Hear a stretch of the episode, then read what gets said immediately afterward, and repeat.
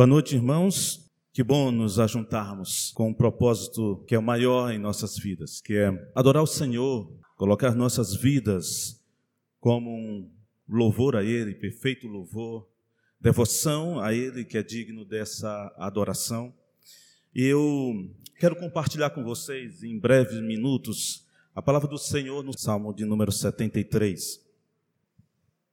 Esse salmo vai nos levar a refletir sobre uma pergunta: vale a pena servir a Deus?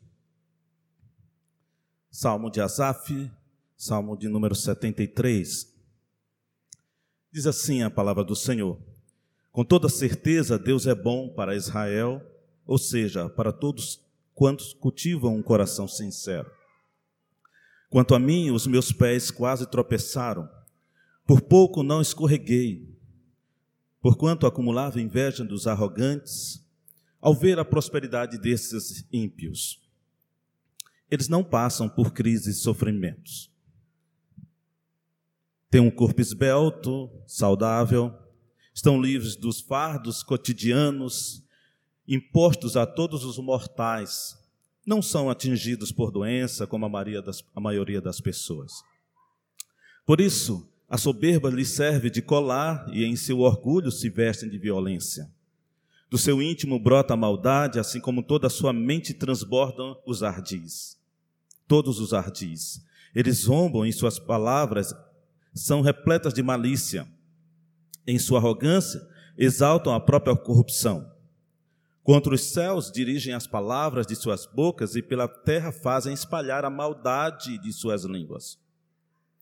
Por isso, seu povo se volta para eles e se delicia sorvendo suas palavras até saciar-se. Eles questionam: acaso poderá Deus saber disso? O Altíssimo se ocupa desse assunto? Assim são os ímpios, sempre seguros, acumulando riquezas. Pensando dessa forma, em vão conservei puro coração e lavei as mãos em sinal de inocência para que me atormento o dia todo e sou repreendido toda manhã. Caso levasse a efeito me expressar assim, eu teria renegado a linhagem de teus filhos. Todavia, quando busquei compreender tudo isso, reconheci que estava diante de uma tarefa muito acima das minhas forças, até que entrei na casa de Deus. Então compreendi o destino dos ímpios. Na verdade, Tu os colocas em terreno escorregadio, os fazes cair na destruição. Como são destruídos de repente, absolutamente tomados de terror. São como um breve sonho que se vai assim, que acordamos quando te levantares, ó Senhor, tu os farás desaparecer. Quando meu coração estava amargurado e no íntimo curtia a inveja, era eu insensato e ignorante, minha atitude para contigo era semelhante a um animal irracional. Contudo, sempre estou diante de ti. Portanto, tomas a minha mão direita e me sustém. Tu me diriges de acordo com os teus desígnios, e no fim me acolherás em glória. A quem tenho nos céus senão a ti? E na terra nada mais desejo além de estar junto a ti. Embora minha carne e meu coração definem, Deus és a rocha do meu coração e a minha esperança para sempre. Eis que perecerão os que de ti se afastam, tu exterminas a todos os que rejeitam. A todos que te rejeitam, eu, porém, tenho por felicidade estar na presença de Deus. Em ti, eterno Deus, deposito minha plena confiança para proclamar todas as tuas obras. Uma linda poesia, que salmo maravilhoso da família de Asaf. Esse Salmo 73, ele abre a sessão do terceiro livro, vai do Salmo 73 até 89. Esta sessão está cheia de ecos do período do exílio e pós-exílio. É muito provável que o Asaf, ao escrever este salmo, tivesse em, em sua mente ainda aquelas lembranças do sofrimento do povo de Israel e, ao mesmo tempo, a, a prosperidade dos povos que assolaram o, o seu povo. Neste salmo, Asaf compartilha com profundidade e verdadeira honestidade o que aconteceu em certa fase de sua vida. Ele se pergunta: vale a pena servir a Deus? Quem sabe, aqui nesta noite também, alguns daqui já se perguntaram: vale a pena servir a Deus? Ou quem sabe, nesses dias tem passado ah, em sua mente esta mesma pergunta: tem valido a pena todo o sacrifício em servir a Deus? Tem valido a pena todos os meus sacrifícios de ah, vir à igreja, em todos os cultos, e em todas as programações da igreja, não falta nenhuma? Tem valido a pena andar neste mundo de maneira ah, condizente com todas as regras morais certas? Será que tem valido a pena eu jogar o jogo conforme as regras estabelecidas? Nunca trapacei nenhuma dessas regras para que diante do Senhor não seja acusado por alguma coisa? Será que vale a pena eu sempre dar as notas fiscais no meu comércio? Sempre fazer a contabilidade certa nos meus negócios? Então, quando eu vejo para a minha vizinhança, o meu vizinho que abriu um comércio que faz poucos dias, do lado e já prosperam, tem muitos clientes, um mix de, de produtos é cheio, e eu continuo servindo conforme as leis mandam, e parece que eu sempre estou assim, contando ali na ponta dos lábios para pagar todas as contas. Ou quem sabe, eu todos os dias estou trabalhando de maneira certa. Saio seis da manhã, estou, pego o meu ônibus, pego, vou para o meu trabalho, cumpro todas as atividades que o meu trabalho exige e eu não eu trapaceio em nada. E todos os dias eu vejo o quanto é árduo o trabalho e alguns que ah, usam de métodos escusos têm prosperado. Recebem até pão. E às vezes vem na minha mente tem valido a pena tudo isso, andar corretamente, de maneira conforme a palavra do Senhor nos manda? Veja, neste salmo há um desdobramento. E ele nos mostra como muitas vezes isso acontece na nossa vida. Como deixamos de olhar para o que é perene, para o que é eterno, para olhar para as coisas passageiras, atraentes, mas são passageiras, são efêmeras.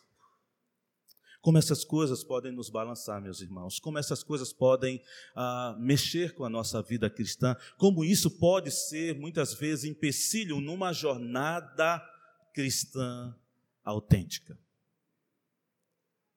Quando os nossos olhos brilham a olhar para as coisas que pertencem ao mundo, quando olhamos para a vida do ímpio, isso pode nos tirar da vista do autor das nossas vidas.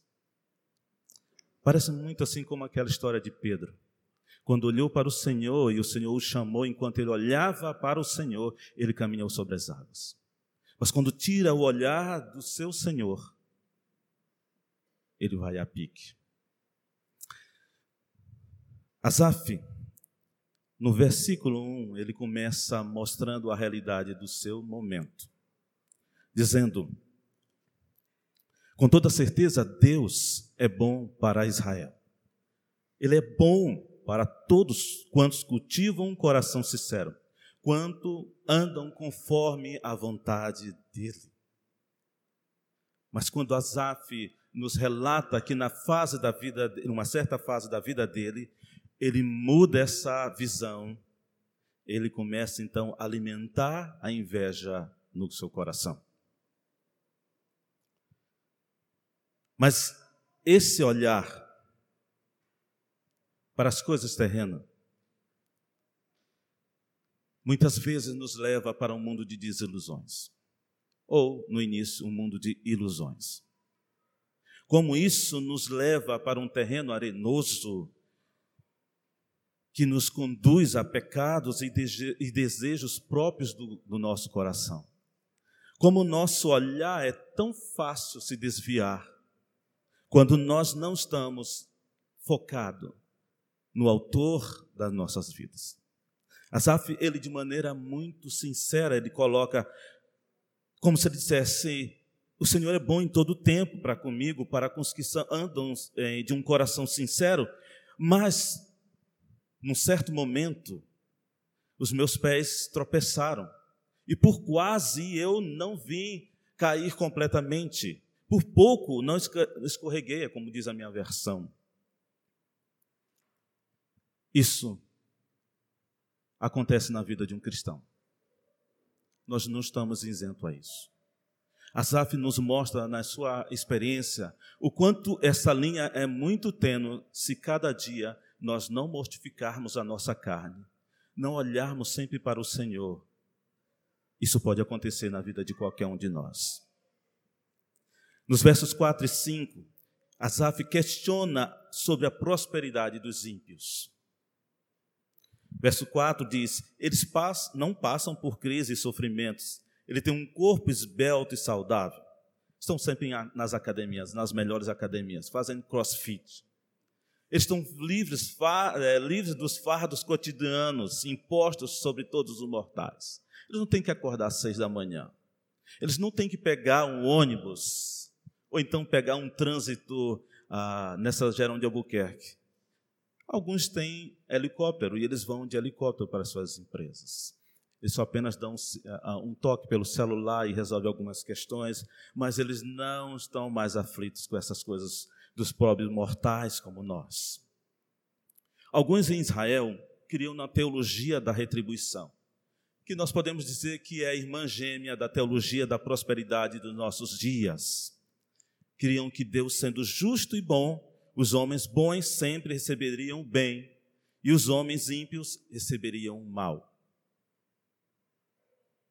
Então, eles não têm problema com saúde porque eles têm um bom plano de saúde. Ou quando muito, eles não vão para o Socorrão 2. Eles pegam um avião, eles vão lá para o Sírio Libanês, eles vão para o Albert Einstein, né? Eles têm riqueza, eles têm dinheiro para isso, eles podem pagar, o cartão de crédito deles é ilimitado. Eles têm prosperidade, eles têm popularidade, eles têm milhares de likes nos, nas suas redes sociais. Quantas pessoas estão visualizando suas fotos do Instagram, das suas viagens, os melhores hotéis, os seus chalés em cidades paradisíacas, em lugares ah, que eles visitaram. E as pessoas se maravilham vendo as postagens deles. Asaf se pergunta: como Deus pode permitir isso? Deus pode permitir que os ímpios prosperem desse jeito e eu aqui passando esse calor doido no ônibus todos os dias. Como Deus pode concordar com aquilo? Quando muito consigo um dinheiro, pago um Uber para ir para o trabalho. Esses pensamentos, irmã Antônia, não pararam na, na mente de Asaf. Sabe?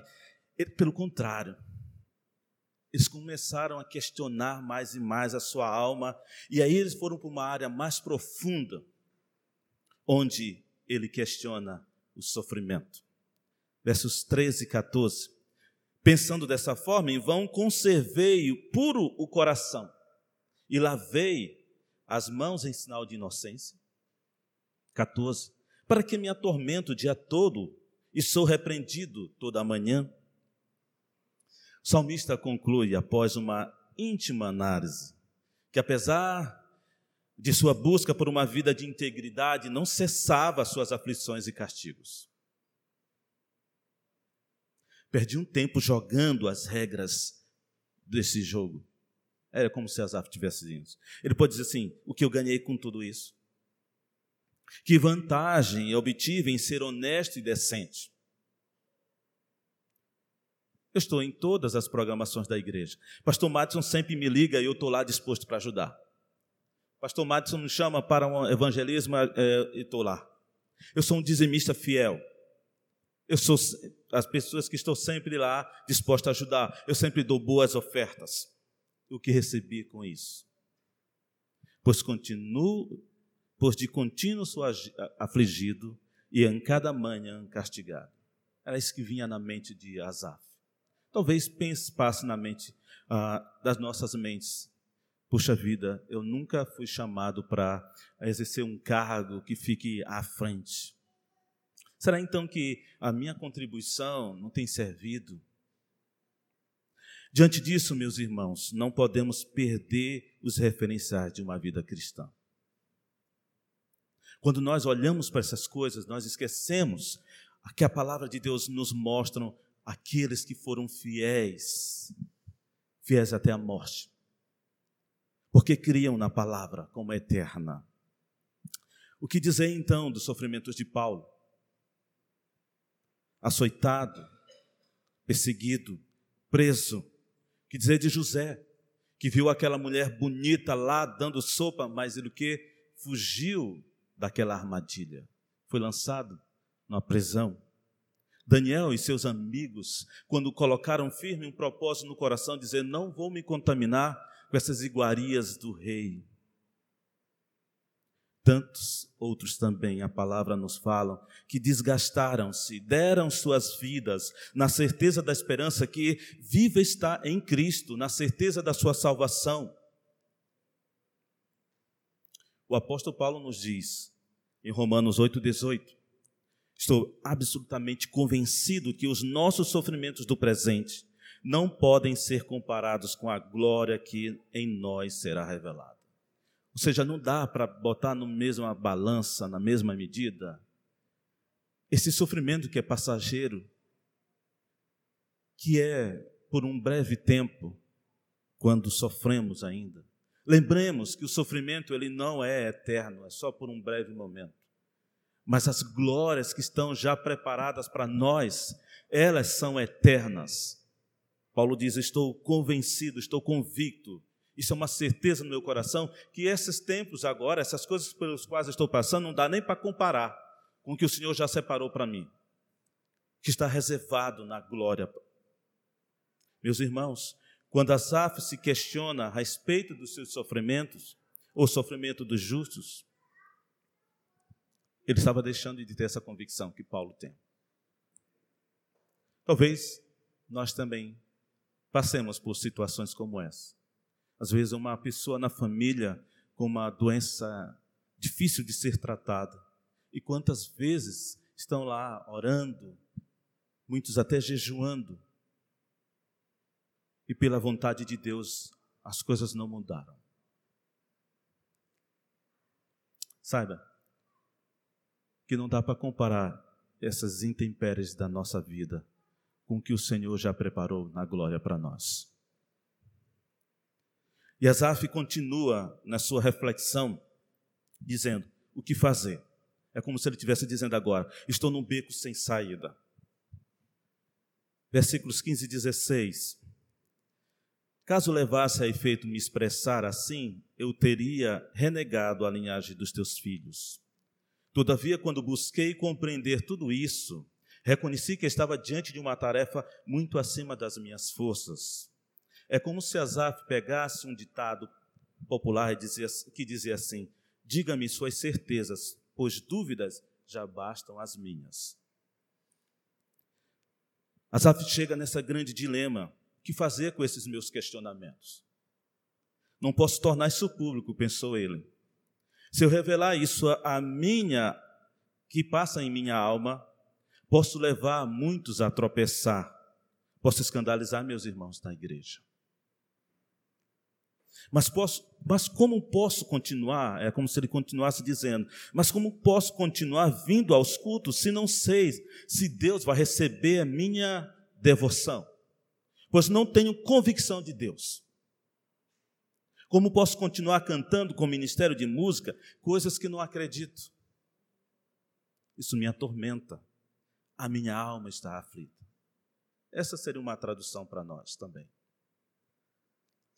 Sabe que isso é possível acontecer com as pessoas que frequentam, frequentam cultos. Eu disse pessoas que frequentam. Porque nós devemos é prestar um culto ao Senhor. É muito diferente. E como sair então dessas dúvidas em direção à certeza? Asaf nos ensina no verso 17: até que entrei na casa de Deus. Então compreendi o destino dos ímpios. Algo maravilhoso aconteceu aqui. Entrei no santuário de Deus. As coisas mudaram quando Asaf teve uma percepção da profunda realidade em que ele estava inserido. Ele não está falando propriamente dito do templo de Jerusalém. Mas o que Asaf está dizendo para nós é para a própria liberdade que nós temos agora em Cristo, através da palavra, encontrarmos as respostas a todas as perguntas. Pela palavra, nós olharmos para mais alto, olharmos através das Escrituras, onde a justiça de Deus sempre prevaleceu e sempre prevalecerá, e será para com todos os seus santos, para todos aqueles que o adoram com coração sincero, em verdade. O salmista, quando ele alcança essa visão, quando ele tem esse entendimento, a sua alma encontra paz. É quando nós somos muitas vezes atormentados e buscamos na palavra de Deus e ela fala conosco. Aquilo nos traz um refrigério, aquilo nos traz paz. Nós somos orientados pelo Espírito do Senhor, entender na Sua palavra tudo aquilo que Ele tem para nós, para as nossas dificuldades, para os nossos dissabores. Lembrando que o sofrimento de Cristo foi maior que de todos, e Ele conhece todos os nossos sofrimentos. Então, quando entrei na casa do Senhor, no santuário de Deus, lembremos, meus irmãos, uma vez Jesus Cristo rasgou o véu de cima a baixo e nos permitiu livre acesso ao Pai. E agora nós temos, pelo sacrifício de Cristo, onde nós vamos daqui a pouco relembrar e comemorar o meio de graça, que Ele fez isso por nós, nos deu livre acesso a Ele. Eu e você, meus irmãos, precisamos recuperar essa visão ainda mais alta, mais ampla Nunca nos deixemos levar por essas tendências tão momentâneas, tão do nosso tempo. tempo. Precisamos considerar aquilo que é eterno, o que o Senhor tem para nós. Não deixar que os nossos olhos façam ponte para o nosso caminho, para o nosso coração e nos leve a desfalecer na fé. Paulo diz assim em 2 Coríntios 4,18: Sendo assim, fixamos os olhos, nossos olhos não naquilo que se pode enxergar, mas nos elementos que não são vistos.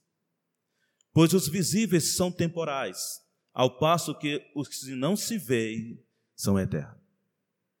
Paulo fala de nossa mente também transformada. Os nossos olhos agora são olhos espirituais. Enxergamos e cremos pelos olhos espirituais aquilo que o Senhor fez na nossa vida. Não são mais os olhos fí físicos, mas pela fé cremos tudo que o Senhor fez para nós. Tudo que o Senhor já preparou para nós e está lá, guardado, para um dia, como diz Paulo César do Logos, no encontro triunfal, encontrarmos com o Senhor e recebermos dele a eternidade de bênçãos. Asaf faz uma coisa muito interessante. Ele sonda o seu espírito e se pergunta: o que está acontecendo comigo? Versículo 28, 21 a 28. Essa sessão ele faz essas perguntas. Vamos ver, 21. Quando meu coração estava amargurado e no meu íntimo curtia a inveja. Eu era um insensato e ignorante. Minha atitude para contigo, Deus, era semelhante de um animal irracional. Contudo, sempre estou diante de ti. Portanto, tomas a minha mão direita e me sustém. Tu me diriges de acordo com os teus desígnios e no fim me acolherás em glória. Finalmente, ele faz a pergunta certa. Antes ele perguntava: o que está acontecendo ah, com o mundo? como esses ímpios podem prosperar tanto.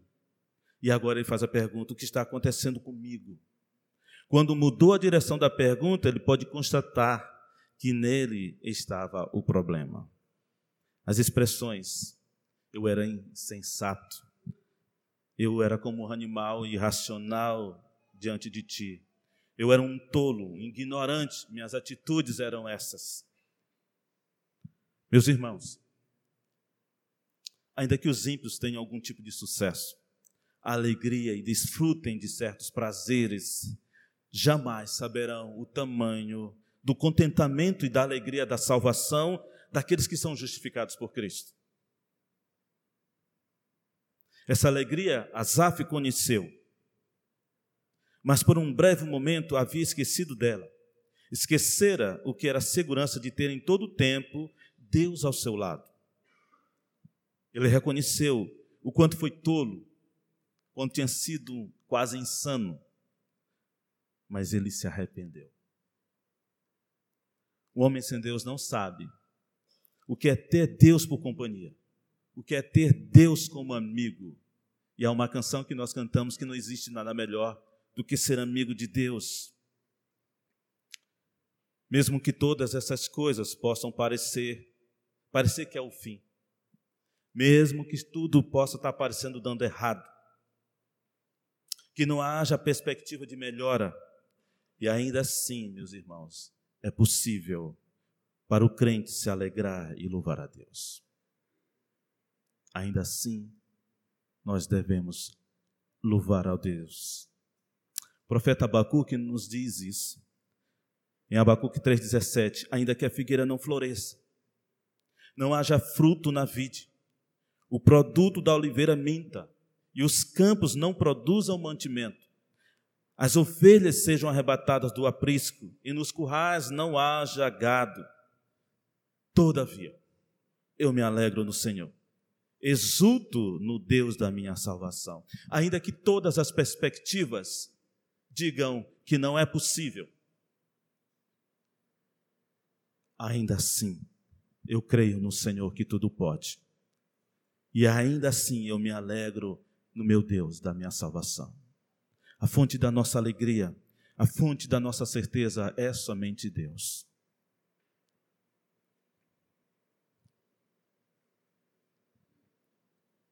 Asaf, neste salvo, mostrando a sua experiência de questionamentos e descobertas, nos levam a duas lições práticas para nós. Primeira, ainda que nesta vida soframos com as dificuldades, Deus sempre estará conosco. Deus não muda e suas promessas serão nossa certeza por toda a eternidade.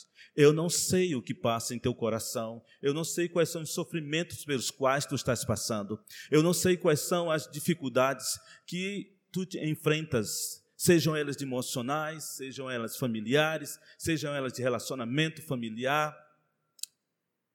Deus sabe tudo o que passa em teu coração. Deus conhece teu sofrimento. Deus sabe as tuas aflições. Deus sonda os nossos corações. E saiba de uma coisa: a alegria e o contentamento nós só encontramos no Senhor. Salmo 23, 4 nos diz: Ainda que eu ande pelo vale da sombra da morte, não temerei mal algum, pois tu estás comigo. Profundidade das palavras de Davi. Alguém que viveu isso e sabia plenamente, convicto da presença do Senhor Deus com ele. Eu não sei qual vale que tu estás andando, mas o Senhor está contigo, meu querido. O Senhor está andando contigo por esse vale. E Ele quer te conduzir para as águas tranquilas, como diz o salmista. Há um lugar de refrigério. Este lugar é a, é a presença de Deus.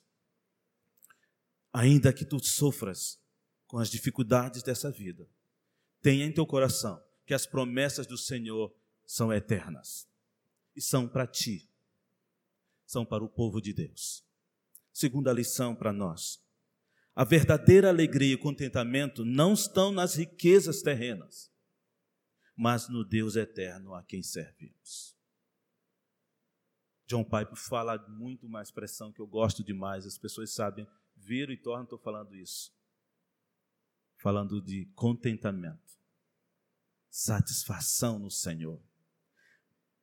Não são as coisas terrenas que os ímpios têm que vão te trazer satisfação, alegria, mas é o Deus eterno a quem servimos é que te traz contentamento. Paulo disse: Sabe a minha fama, minha riqueza, meus títulos, tudo isso eu considero como esterco, eu os deixo para trás para ser encontrado no, no Cristo. É isso que nós temos que pensar para nossas vidas. É em Cristo que nós vamos encontrar satisfação. É em Cristo que nós vamos encontrar alegria para o nosso coração. Salmista, ah, no, verso, no Salmo 32, verso 11, diz: Alegrai-vos no Senhor, ó justos, e cantai bem alto, vós todos sois retos de coração. Nos alegremos no Senhor, cantemos para o Senhor, que haja em nosso coração disposição de louvá-lo, de amá-lo, com um coração sincero, com a força que há em nós, com todo o coração, com toda a nossa alma, com todo o nosso entendimento. Porque as riquezas dessa terra não se comparam com a alegria de ter a salvação em Deus. Salmo 34, 8 diz: Provai e vede como o Senhor é bom como é feliz o homem que nele se abriga, meus irmãos.